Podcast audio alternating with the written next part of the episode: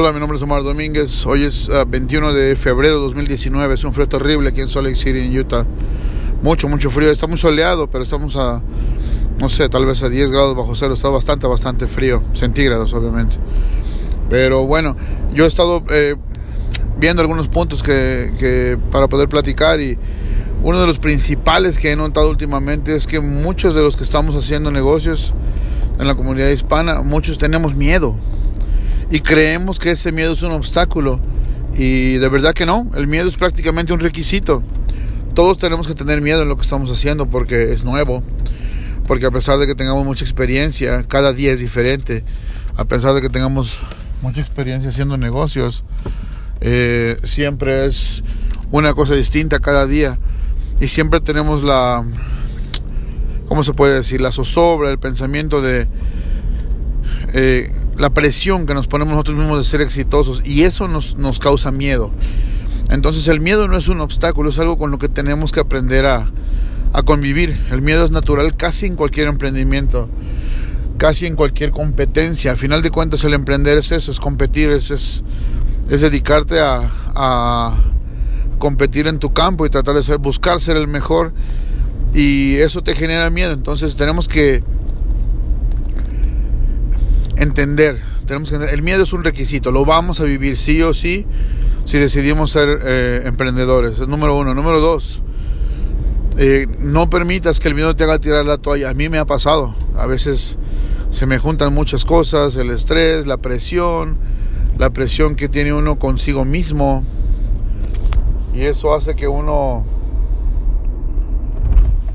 que a uno le dé miedo y de repente diga, ¿sabes qué? Yo no quiero más. Yo me voy, me consigo mi buen trabajito y bye. Con eso estoy. Entonces el miedo muchas veces nos hace tener esos pensamientos y no es correcto. No podemos tener miedo a, al fracaso. El miedo siempre va a estar, el fracaso siempre va a estar latente. Podemos fracasar con una sola mala decisión que hagamos. Entonces tenemos que aprender a sobrellevarlo, llevarlo tranquilo, tener el miedo controlado. Hace poquito, un par de semanas, fui a una conferencia y el, y el orador dijo que uno tiene que hacer, que lograr intimidar al miedo mismo. Entonces, me parece que es, es así, es la mejor forma de descifrarlo. Tenemos que hacer que el miedo nos tenga miedo. Entonces, esa es la meta. Esa es la meta ahora con este, con este tema. No te sientas mal porque tienes miedo, porque todos tenemos miedo, a lo mejor de diferentes formas.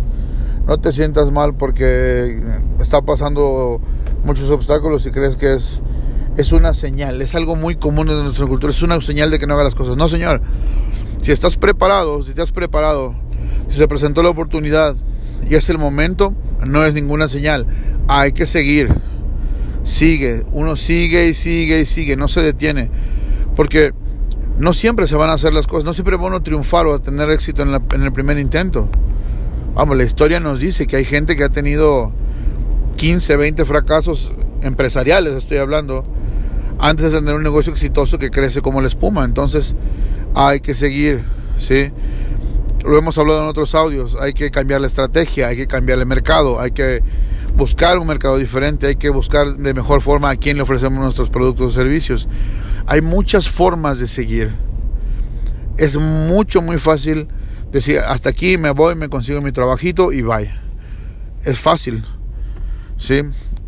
Pero pues si ya hicimos lo difícil, si ya estamos acá, si ya cruzamos, muchos ya cruzamos medio continente, si ya muchos tuvimos que venir a aprender el idioma, si ya muchos instalamos nuestras familias aquí. Eso era lo difícil, ya está. Ya está, ahora hay que enfocarse en triunfar. No se trata de enfocarse en correr el negocio, no. Se trata de enfocarse en triunfar. Cada quien define triunfo como quiere. Sí, habrá para quien el, triunfo sea tener muchos clientes, muchas ventas. Habrá para quien tener éxito sea, el triunfo sea tener alguien que, se, que te mueva el negocio, que te maneja tu negocio y tener tu tiempo para hacer otras cosas. Cada quien lo define como quiere. Lo importante es apuntar a ser exitosos, no apuntar a llevar el negocio al día a día. Cada determinado tiempo uno tiene que pararse y decir, ok, está bien mi estrategia, estoy bien, estoy vendiendo lo que yo quiero, estoy vendiendo bien en la mañana y bien en la tarde, estoy vendiendo bien eh, todos los días de la semana. Estoy vendiendo bien, estoy vendiendo más, más los fines de semana.